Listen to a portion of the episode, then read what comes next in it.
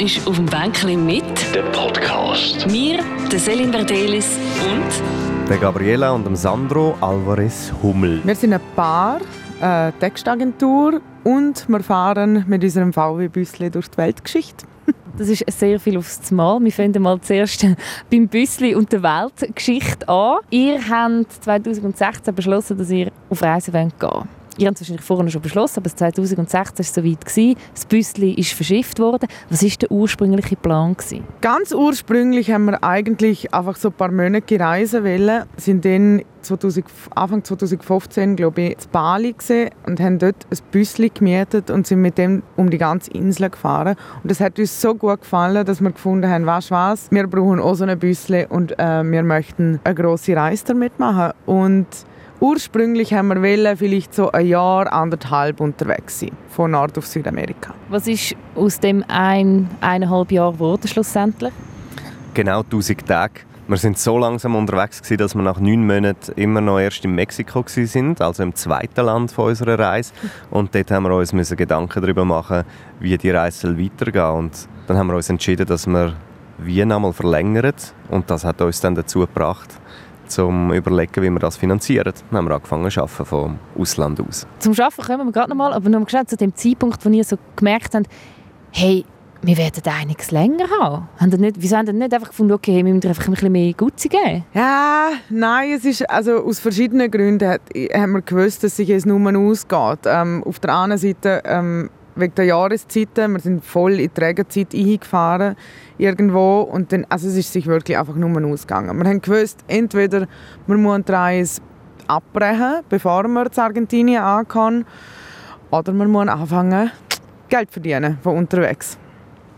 Weil unser Reisesparkässchen ist nur für ein Jahr, anderthalb etwa angesetzt. Gewesen. Ich stelle mir das sehr romantisch vor. Dann ist man da nach einem Tag, wo man äh, gefahren ist, am Abend mit den Klappstühlen draussen, sitzt zusammen und findet, ja, das Kässeli äh, nicht mehr so voll wie auch schon. Das Sparschweinchen. Was machen wir? Und dann fängt man so ein bisschen an spinnen und äh, respektive auch so mal ein bisschen alles abbrechen und schauen, was können wir eigentlich? Und wie, wie, ich meine, wie macht man das? Man ist unterwegs, man ist nicht die Stellen ins Rad studieren. Ja, der Entscheid oder die Überlegungen sind auch nicht an einem Abend gefällt äh, worden. Das hat man sich, also wir haben da sicher einen längeren Zeitraum müssen darüber überlegen, wie, äh, wie wir jetzt da äh, uns weiter finanzieren. Wir haben dann ein E-Book geschrieben zu den 100 häufigsten Fragen zu unserer Reise, weil wir von vielen Leuten unterschiedlichste äh, Requests hatten.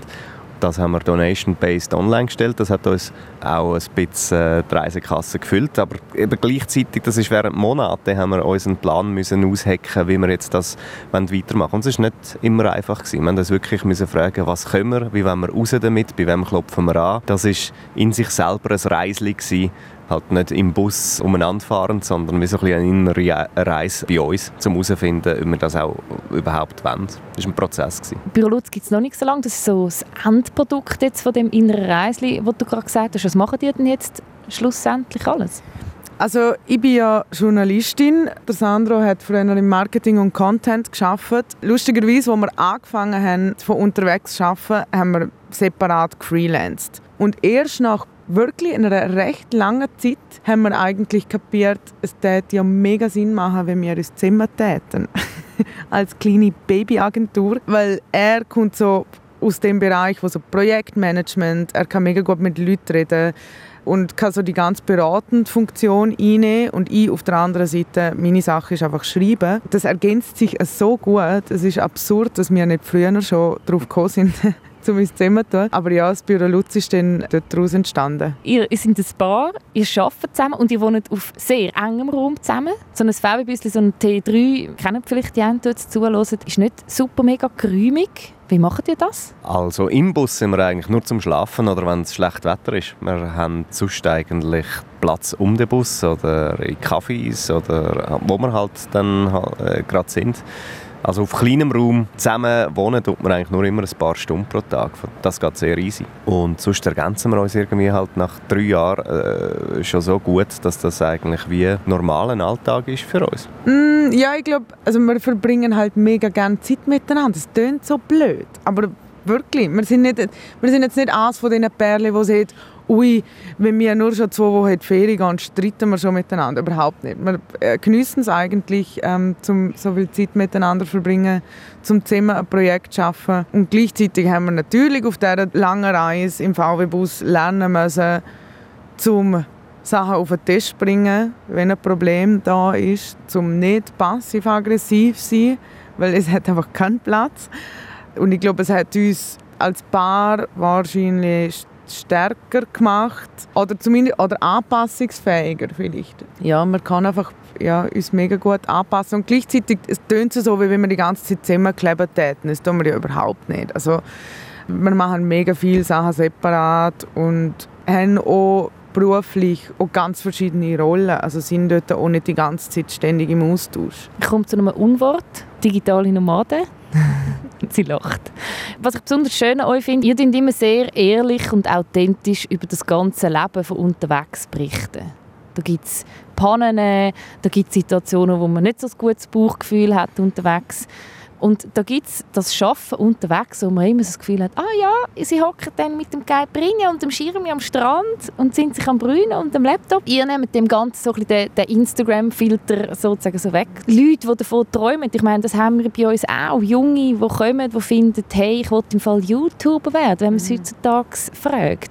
Was geben die Leute mit auf den Weg, die finden, hey, digital Nomad, das ist mein Ziel vom Leben? Machen, wenn man Bock hat. Also es gibt ja mega viele Leute, die so das Gefühl, die so mega immer schwätzen und ähm, sagen, sie täten gerne etwas machen und dann der Schritt ist, du nicht machen. Das ist so Punkt 1 für mich.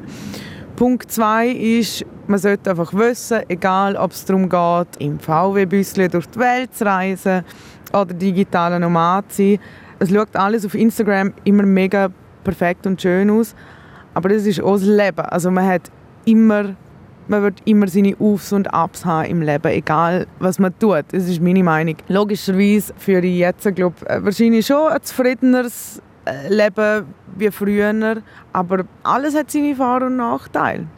Und das Gefühl hat, dass man nur weil man dann äh, vielleicht ortsunabhängig schafft, dann kann wieder neue Probleme auf einem zu, die man dann lösen muss. Und das ist schon gut so. Ja, wenn man digitale Nomadin werden will, muss man sich glaub, bewusst werden, dass es kein Job ist, sondern ein Lifestyle.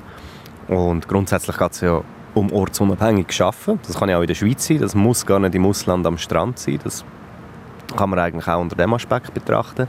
Und dann kommen wir eigentlich wie auch zu, zu einem wichtigen Punkt. Man muss sich überlegen, mit was dass man Geld verdienen will. Also man muss etwas können und man muss äh, äh, sich überlegen, wie man die Dienstleistung oder die Problemlösung digital kann anbieten oder ortsunabhängig. Und das ist, glaube das ist mehr Arbeit, als man denkt, sich mal Klarheit zu schaffen, was man eigentlich anbieten oder wie man eigentlich äh, Geld verdienen. Anstatt einfach sich das Ticket posten und neu zu fliegen und anfangen Reiseblogs zu schreiben. Also mega wichtig, wenn man sich das äh, selber zusammenreimen will. Und aber auch ein absolut cooler und spannender Prozess, um um das mal so anzudenken, um zu schauen, hey, anstatt einfach klassisch angestellt zu sein, sich zu überlegen, hey, ich kann das vielleicht selbstständig machen oder mit jemandem zusammen. Es gibt ja x verschiedene Kombinationen, die man wählen kann. Aber das ist wirklich mega wichtig und wenn man es glaube nachhaltig gestalten oder ausgestalten das digitale Nomadentum, dann muss man sich Klarheit schaffen, mit was dass man will Geld verdienen will. Oder man spart halt so lange,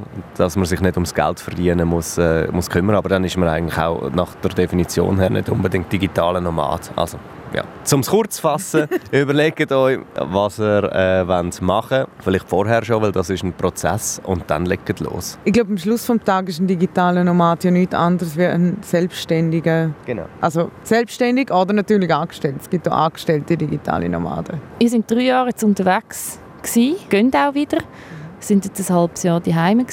Braucht es heutzutage eigentlich noch Mut? einfach zum Gehen. Du hast vorhin gesagt, ja, viele reden damit davon, aber es ist heutzutage schon noch etwas anderes, als jetzt, wenn ich nur schon an meine Generation von meiner Mami zum Beispiel denke. Es braucht sicher weniger Mut wie noch vor 30 Jahren oder so. Also das Internet macht natürlich sehr viel einfacher, sehr viel. Ähm, es gibt Apps für Leute, die im VW oder im Büsli unterwegs sind oder im Camper, ähm, wo man die besten Orte zum Schlafen in Lateinamerika findet. Es gibt Google Maps, wo am jeder Grenzübergang erleichtert. Ich weiß nicht, ob wir vor 30 Jahren so uns traut hätten, um so etwas zu machen. Ich glaube nicht. ich, ich, definitiv nicht. Für mich sind das wichtige Tools gewesen. Ich hatte schon sehr Respekt vor, vor dieser Reise und man wächst aber drin. Und ich hätte das sicher nicht gemacht vor zehn Jahren, wenn ich die Hilfsmittel nicht hatte. Ist es der Gabi ihre Idee? Gewesen? Sie, ist sie das Zugpferdchen? Sie war sicher die treibende Kraft hinter, hinter dieser grossen Reise, ganz klar. Von mir aus hätte ich zwei Wochen ins Tessin können Ferien machen und dann noch ein bisschen umreisen Aber mit dem VW-Bus durch all Amerikas zu fahren, das wäre mir also wirklich nicht im entferntesten selber in den Sinn gekommen. Hättet ihr anfangs von der Reise gedacht, dass es so rauskommt, wie es jetzt rausgekommen ist? Nie im Leben ich hätte es mir so als Träumle vorgestellt vielleicht, aber dass wir ganze drei Jahre fast unterwegs sein würden und dass wir das sozusagen zu unserem Leben machen, das unterwegs sein und uns dann gleichzeitig noch selbstständig machen, ähm, das hätte ich niemals gedacht. Und es ist so viel besser gekommen, wenn ich es äh, gedacht hätte. Ja. ja, mein heimlicher Plan war, so nach einem Jahr, anderthalb wieder zurück dann direkt wieder arbeiten und wieder lässig in Zürich unterwegs zu sein. Und ich glaube, das ist der Punkt, wo, wo ich persönlich Mut gefasst habe, in die Selbstständigkeit mich einzuwagen. Ich glaube, das ist nicht unbedingt Reis gewesen, schon auch, aber nachher Mut aufbringen, ob man heutzutage noch Mut bringt, um sich selbstständig zu machen, das glaube ich, ist nach wie vor so. Jeder, der in die Selbstständigkeit geht, muss meiner Meinung nach Mut aufbringen. Und das ist wahrscheinlich auch schon vor 30 Jahren so gewesen. Also, das denke ich, dort muss man Mut haben, wenn man mal länger reisen will habe ich das Gefühl, muss man ein bisschen weniger mutig sein, weil man sich so gut kann informieren kann. Was für Ängste habt ihr vor der Reise gespürt? Was für Ängste habt ihr während der Reise gehabt? Also ich, ich finde, es hat jetzt noch entspannt tönt so. Von wegen, hey, ja, dann müssen wir uns halt Arbeit suchen. Da sind wahrscheinlich schon auch Existenzängste auch dahinter gewesen. Und hat man sich sicher auch mal überlegt, uh, müssen wir nicht besser zurück? Oder uns, ist die Frage gar nie im Raum gestanden? Mal mega. Absolut. Existenzängste haben uns, glaube durch ganz Mittelamerika begleitet. Schlussendlich, ja, es, sind halt, es kommt so in Wellen. Gut zurückerinnern, es kommt so in Wellen. Dann sind, ist es wieder zwei Wochen gut und dann hast du wieder ein paar Tage, wo du denkst, was zum Teufel tun wir da und sollten wir nicht einfach heimgehen und unseren Job suchen und wieder normal tun. Und irgendwie haben wir uns trotzdem durchgewurschtelt. Ich frage mich heute manchmal, wie es gegangen ist. Wirklich. So im Nachhinein denkst du so, mein Gott, wirklich ähm, krass irgendwie. Aber irgendwie hat es immer funktioniert und je länger man das macht, und dort geht es wahrscheinlich wirklich jedem Selbstständigen gleich, je länger man das macht, desto größer wird das Vertrauen in einem selber. Weil du weißt ja meistens selten, was du in einem Monat oder in zwei Monaten schaffen wirst, wenn du selbstständig bist. Ob jetzt Südamerika hockst oder da, ist eigentlich egal. Ja, man kriegt so ein Grundvertrauen dann irgendwann, wo ähm, definitiv hilft und wo man am Anfang überhaupt nicht hatte. Ja, Ex Existenzängste haben wir eigentlich unter dem Aspekt gehabt, dass wir nicht gewusst haben, ob es uns äh, gelingt, die Reise fertig zu finanzieren, weil wir halt anderthalb Jahre länger unterwegs sind. Aber während der äh, Gefühlsachterbahn haben wir eigentlich etwas erkannt. Wenn alles schief läuft, gehst du einfach zurück und suchst dir wieder einen Job. Also, und unter dem Aspekt, wenn man das glaub, mal realisiert hat, dann gibt einem das auch eine innere Ruhe. Also das gibt einem zusätzlich Mut, um, glaube ich, mal seine eigenen Ideen anzugehen, wenn man sich bewusst ist, dass man im Notfall halt sonst einfach wieder einen Job suchen Das hat mir persönlich, das tönt so einfach, aber irgendwann habe ich das gecheckt und das ist mega wichtig, die Erkenntnis. Und es ist natürlich ein riesiges Privileg. Es ist uns so mega bewusst geworden, oder? dass wir aus einem Land kommen, oder aus Ländern, ich bin Liechtensteinerin, ähm, oder dass wir aus Ländern kommen, wo wir einfach kann zurückgehen und wir wissen, wir sind gut ausgebildet, wir finden wieder einen Job, äh, wir finden etwas, was uns Spass macht. Ähm, man, man will uns da haben, blöd gesagt. Ähm, wir sind in einer stabilen Wirtschaft. Das sind alles Sachen, die absolut nicht selbstverständlich sind. Und das ist uns auch auf der Reise mega bewusst geworden. Oder? Meine Familie kommt aus Argentinien. Ich habe meine Cousinen und Cousins jetzt momentan äh, zu Buenos Aires sind mega am strugglen mit, mit der Wirtschaftslage dort. Und das ist etwas, wo, ja, wo halt für uns ein mega Privileg ist da. Und wo wir auch sehr dankbar sind dafür. Schlussendlich musst du, glaub, wenn du in der Schweiz kannst wohnen, darfst wohnen, wie auch immer, musst du mega blöd tun, dass du durch all Netz gehst. Also es, wenn man es mal unter diesem Aspekt betrachtet und wirklich sich überlegt, was kann eigentlich passieren, dann gibt einem das eine innere Ruhe. Ich sage nicht, dass man einfach ins Blaue raus soll Sachen ausprobieren Ich finde, man muss sich schon zwei, drei grundsätzliche Gedanken darüber machen und nicht voll risikomässig äh, neu ziehen gehen, wo man nachher vielleicht sich wirklich selber parkiert. In Gottes Namen nicht. Aber ganz grundsätzlich hilft die Erkenntnis, glaube ich, einfach, um mehr Mut zu fassen oder um sich selber vielleicht ein bisschen vorwärts zu stupsen, wenn man etwas allein macht. Wenn man das Zweite ist wie mir, das hat uns auch sehr geholfen, halt die äh, Gedanken zu teilen und auch über Ängste äh, zu reden, dann, äh, ja, dann ist das sicher eine coole Sache. Wie geht ihr auf der Reise um, wenn ihr merkt, ihr vermisst eure Liebsten ganz fest? Ihr merkt vielleicht, hey, wir haben, oder haben vielleicht das Gefühl, man hängt ab vom Leben der Freundin oder vom, vom Leben die Ja, das ist ja auch leichter wie noch vor 30 Jahren, oder? Ähm, wir haben ja auch mit Leuten geschwätzt, die die Reise auch vor 35 Jahren gemacht haben und die haben sich einen Brief schicken an die nächste Botschaft und dann sind sie die abholen gegangen. Das ist ja heutzutage überhaupt nicht so. Also wir können stundenlang skypen mit unseren Freunden und unserer Familie und telefonieren und das tun wir auch sehr aktiv. Also ich habe jetzt überhaupt nicht das Gefühl, dass wir dort äh, irgendwie uns abgehängt haben. Was halt merkst, sind so die grossen Momente. Also ich kann mich erinnern, wo, also, wo wir so ein Jahr unterwegs waren, hat ein Freund von mir geheiratet und sind alle dort gesehen. Alle Freunde. Und ich habe das Gruppenfoto gesehen und ich habe mir gedacht, Mann. Dort, und dort habe ich auch Tränen vergessen. Es hat mich mega angeschissen. Und das ist auch der Grund, wieso wir jetzt wieder ein bisschen länger da sind. Ähm, in der Zwischenzeit sind auch viele Babys auf die Welt gekommen, im Freundeskreis. Und das ist schon etwas, wo man möchte teilhaben und wir laufen ja von nichts davon. Und das ist ja das Coole, dass wir so flexibel sind. Dann kann man wieder da sein und dann sind wir wieder weg und dann sind wir wieder da. Ja, so.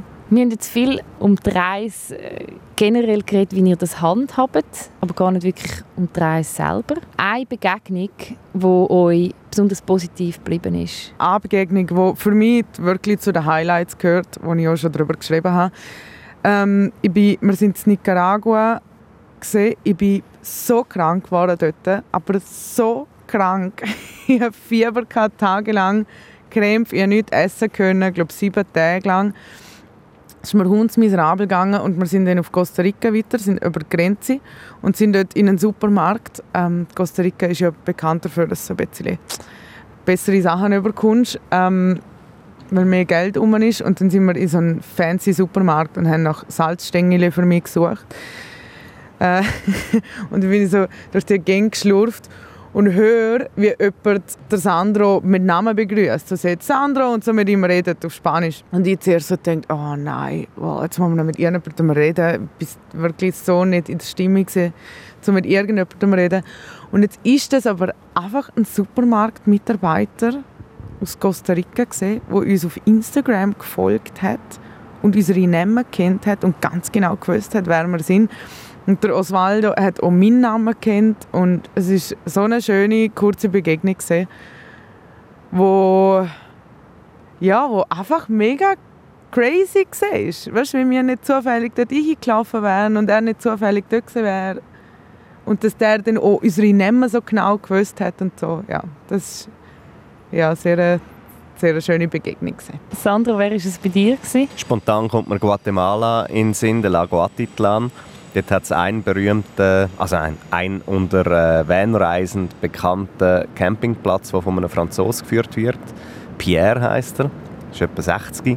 Der hat sich in seinen 20er Jahren äh, schon selbstständig gemacht, indem er angefangen hat, äh, Hängematten importieren und die in Frankreich zu verkaufen und ist so ein self-made Man und hat sich über die Jahre mega coole grosse Parzellen zusammengekauft am Lago Atitlan, eingebettet äh, in drei Vulkane, fantastische Perspektiven. Und der hat dort äh, einfach einen, einen, einen, mega schönen Ort geschaffen und lebt mit seinen drei Hunden dort und seine Frau schmeißt irgendwo noch ein Hotel und ist so ein Bon vivant, ein Lebemann wo aber gleich mega auf die Leute eingeht und das ist ganz ein herzlicher Typ, der ist uns sehr, wir sind uns irgendwie sehr sympathisch gewesen und er hat uns dann auch in seine, ja was ist es, in sein schönes Haus mit Infinity Pool, was auch immer, er hat sich dort wirklich ein Paradies geschaffen am letzten Tag, wo wir da waren, noch eingeladen und haben noch Flaschen Wein geknallt mit ihm. Er hat uns noch ein bisschen über sein Leben erzählt und heute sind wir noch in Kontakt mit ihm über Facebook. Es war ein, ein schöner Moment. Gewesen. Wir sind, an diesem Ort sind wir schlussendlich vier Wochen geblieben. Wir haben geplant zwei, drei Tage, aber es hat uns so gut gefallen äh, in diesem kleinen Paradies am Lago Atitlan. Ja, der Pierre. Es ist schön zu hören, wie ihr euch wirklich immer wieder darauf einlädt, auf Situationen und euch dann die Zeit nehmt. Das ist auch nicht selbstverständlich. Und du hast jetzt ja zwei, drei Tage mal bleiben, vier Wochen sind daraus geworden. Es ist, es ist auch so ein, bisschen ein bewusster Entscheid, um so zu reisen. Absolut. Ich glaube, eines von der, eine von, eines von der wichtigsten Güter, ähm, wo wir für uns so gefunden haben, ist Flexibilität.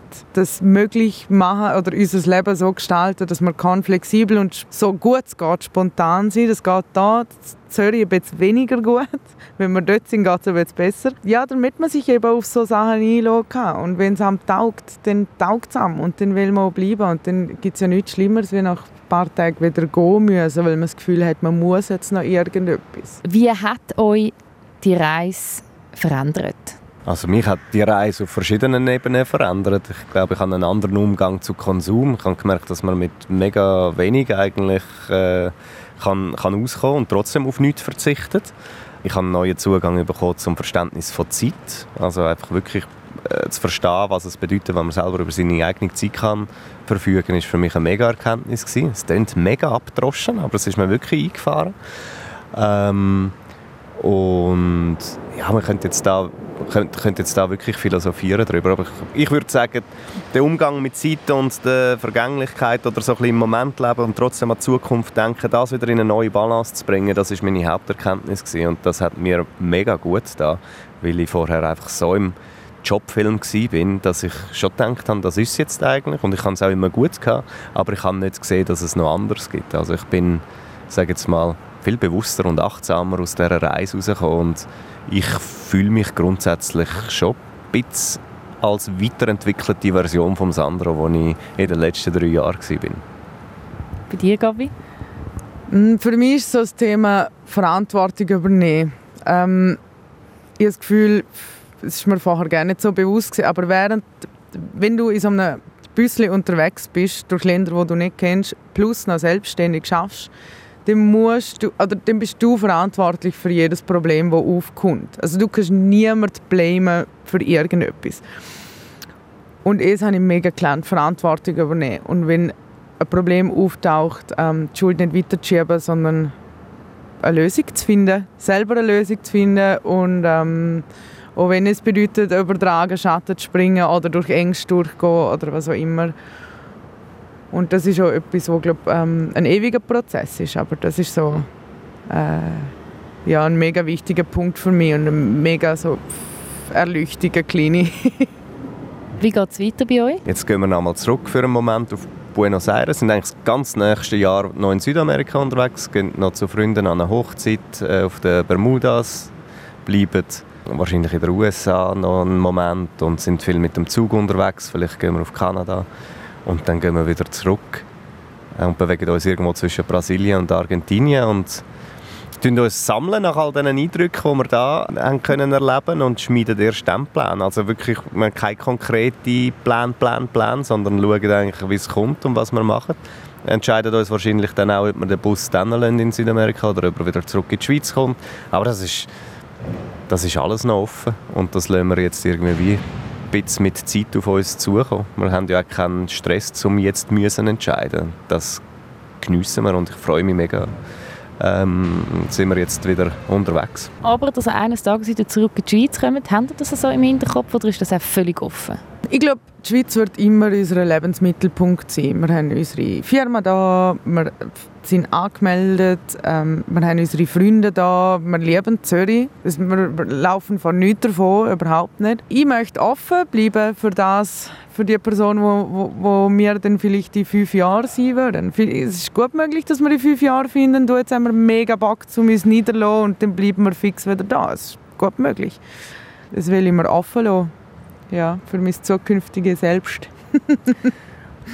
ja, wenn irgendjemand von euch, liebe Zuhörer oder liebe Zuhörerin, zum Beispiel ein Tiny House hat, mit ein bisschen Umschwung und er findet, hey, ich brauche das nicht, dann können wir uns wirklich ungeniert relativ schnell ein äh, E-Mail schreiben und dann wären wir, glaube ich, ziemlich schnell in oder um Zürich wieder zurück.